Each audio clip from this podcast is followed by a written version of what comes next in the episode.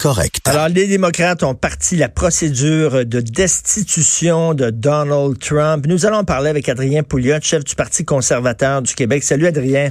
Hey, salut, Richard. Selon toi, est-ce qu'ils ont une base? Est-ce que, est-ce qu'ils ont raison de, de, de, de faire ce processus-là de destitution contre Trump? Ben écoute, tu sais, d'abord, il faut comprendre ce que c'est le, le, le, le processus d'impeachment. Là. En soi, c'est il y a deux étapes. D'abord, un, il y a l'impeachment qui est voté par la Chambre de représentants. Puis ça, c'est comme c'est seulement une mise en accusation. OK. Qui a, qui a, qui a comme seul effet d'ouvrir un procès. Puis le procès, lui, a lieu devant le Sénat. Donc, le procès se tient devant des sénateurs.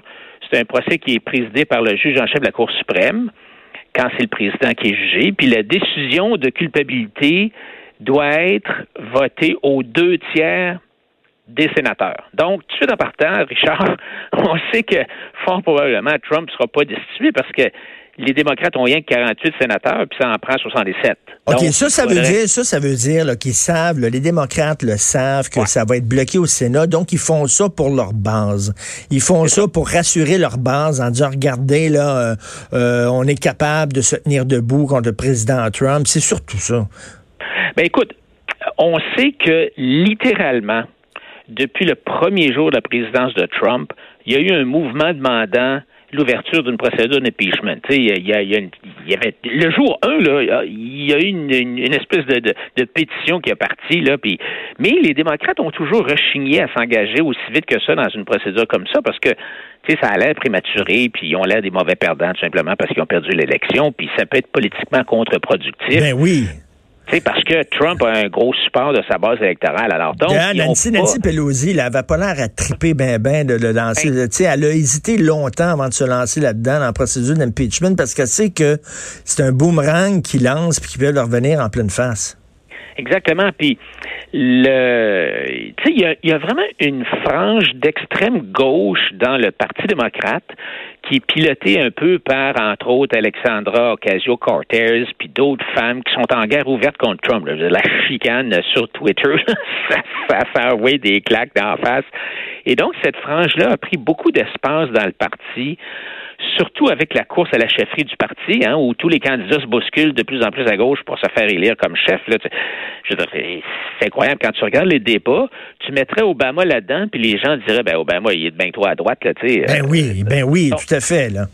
Alors que... là, tu as, vraiment comme une, une, grosse bousculade à gauche, puis là, Pelosi est pogné à essayer de, de contrôler ce monde-là, et finalement, je pense que elle a été capable de contrôler cette gang-là. Alors, elle finit par plier en, démarrant le processus à la Chambre des représentants qui, elle, est contrôlée par les démocrates. Donc, on y va, on, on passe une résolution à la majorité simple à la Chambre des représentants qui est contrôlée par les démocrates. Ça passe. Et Là, ensuite de ça, ça va au Sénat, puis ça casse. Mais là, eux autres, ça se peut-tu qu'il y a des sénateurs républicains qui disent, regarde, mon allégeance à mon pays est plus importante, mon patriotisme est plus important que mon allégeance politique. C'est-à-dire que même si je suis républicain, je trouve que ce que fait Donald Trump est tellement répréhensible que je vais voter pour la procédure d'impeachment parce que parce que c'est mon pays qui importe plus que mon parti. Ça se peut-tu, ça? Ouais, ça se peut, mais les sénateurs sont élus pour six ans, donc ils sont pas sont pas tout le temps en train de penser à une réélection. Là. Euh, et ce qu'ils vont faire, c'est qu'ils vont regarder leurs électeurs, puis ils vont essayer de prendre le pouls politique de leurs électeurs. sais, ce sont des quand même des sénateurs républicains dans des États républicains. Alors, ce que tu dis, c'est théoriquement possible, mais en pratique, cette histoire-là, c'est pas c'est pas un procès politique, c'est pas un procès légal, c'est un procès politique. Puis, donc, moi, je pense pas que ça va arriver. C'est un, procès politique, c'est un procès politique comme les démocrates, comme les républicains ont, ont intenté envers Bill Clinton. Oui, euh, c'est ça. C'est la même affaire. C'est ça. C'est toujours, c'est toujours politique. Euh, en théorie, la Constitution dit que bon, tu peux destituer s'il y a eu une trahison ou de la corruption ou un autre crime majeur ou délit majeur, mais mais donc le but normalement c'est de destituer quelqu'un qui a commis un crime sérieux et non pour des raisons politiques, mais en pratique c'est un processus politique. Puis même euh, n'importe quelle raison finalement euh, est bonne si la majorité des membres de la Chambre des représentants décident que c'est une bonne raison. Ils mm. votent là-dessus, puis on part avec ça. Ce qui est bien intéressant, par contre, c'est de voir qu'est-ce qui a fait déborder le vase. Et là, il y a eu un appel controversé que Trump a fait au président de l'Ukraine récemment parce que le président de l'Ukraine a gagné ses, élections législatives. Mhm. Trump l'a appelé, puis il a dit félicitations. Puis j'ai lu le transcript, c'est vraiment drôle parce que ces deux-là s'entendent comme larron en foire. Là. le président de l'Ukraine a dit Ah, vous êtes mon modèle, puis j'ai utilisé les mêmes stratégies que vous, puis pour être élu. Puis en tout cas, les deux sont ont l'air deux bons chums. Là. puis là, ben Trump dit en passant, est-ce que tu pourrais regarder, voir si tu ne retrouverais pas le serveur informatique qui aurait supposément été impliqué dans le piratage du système informatique du Parti démocrate des États-Unis lors de l'élection de 2016? Parce qu'il y a une espèce de théorie non prouvée que l'origine de l'attaque contre le, serveur informatique du Parti démocrate, où ils ont volé euh, des milliers de courriels, serait aurait originé de l'Ukraine. Alors, il pose cette question-là. Puis la deuxième chose que Trump demande, c'est Écoute, tu pourrais-tu enquêter sur le congédiement de l'ancien procureur général de l'Ukraine par le, président précédent, puis voir si c'est vrai que que Joe Biden, le vice-président sous Obama, qui est maintenant le leader de la course à la chefferie au Parti démocrate. Alors, il dit au président, pourrais-tu regarder si c'est vrai que Joe Biden a menacé de retenir une subvention d'un million de dollars quand il était vice-président à moins que l'Ukraine ne congédie son procureur général, qui était en train de mener une enquête de corruption sur la compagnie de gaz naturel Burisma, qui avait mis le fils de Joe Biden sous son conseil d'administration. Puis là, ben, c'est assez spécial parce que le fils Joe Biden, alors le gars, il était payé comme 50 000, jusqu'à 50 000 par mois OK? Puis Joe Biden, honnêtement, là, entre et moi, là, c'est comme un zéro, tu sais, je veux dire. il a couché avec la veuve de son frère, il s'est fait prendre avec du crack, euh, il avait un paquet de permis de conduire dans son auto, il avait une badge de police dans sa voiture, il s'est fait expulser de l'armée pour la drogue. Tu sais, aucune compétence dans le gaz naturel, aucune compétence dans la, géopolitique de l'Ukraine, puis pouf, il se ramasse tout d'un coup sur le conseil d'administration d'une des plus grosses compagnies de l'Ukraine, payé 50 000 par mois. Ben là, là, écoute, il y a peut-être, il y a peut-être effectivement un problème là, avec euh, les, les, les, relations entre le fils de Joe Biden, Joe Biden, l'Ukraine. Bon, mais en même temps, euh, c'est pas vraiment ça. C'est le fait que Donald Trump, parce que moi je l'ai lu aussi la, retranscription de l'appel, il lui rappelle à quel point les États-Unis l'ont appuyé, le, le, le, nouveau président de l'Ukraine, à quel point ils ont été gentils, alors que l'Allemagne euh, les ont pas appuyés, euh, que Macron avait rien fait. Nous autres, on a été gentils gentil, gentil, By the way, peux-tu euh, me trouver euh, des informations sur le fils de Joe Biden? Puis euh, on va continuer à être gentil, gentil avec toi. C'est quasiment, là, écoute, aide-moi à trouver des, des, des, des, des trucs contre mon adversaire politique, puis je vais te renvoyer l'ascenseur. C'est ça le problème. C'est qu'il a demandé à un chef d'État de s'ingérer dans la politique des États-Unis. Ben c'est ça. Alors là, c'est, tu as mis le doigt là-dessus. Est-ce que c'est tu peux conclure ça. Quand tu regardes, quand tu lis seulement le texte de puis en fait, on n'a même pas le, texte verbatim de ce qui s'est mhm. dit. C'est comme un résumé. C'est un extrait, c'est un euh, résumé. c'est un résumé préparé par la, la, les gens de la Maison Blanche. Mais alors, Trump dit pas, il ne dit pas, fais une enquête sur Biden, puis je vais continuer à t'aider.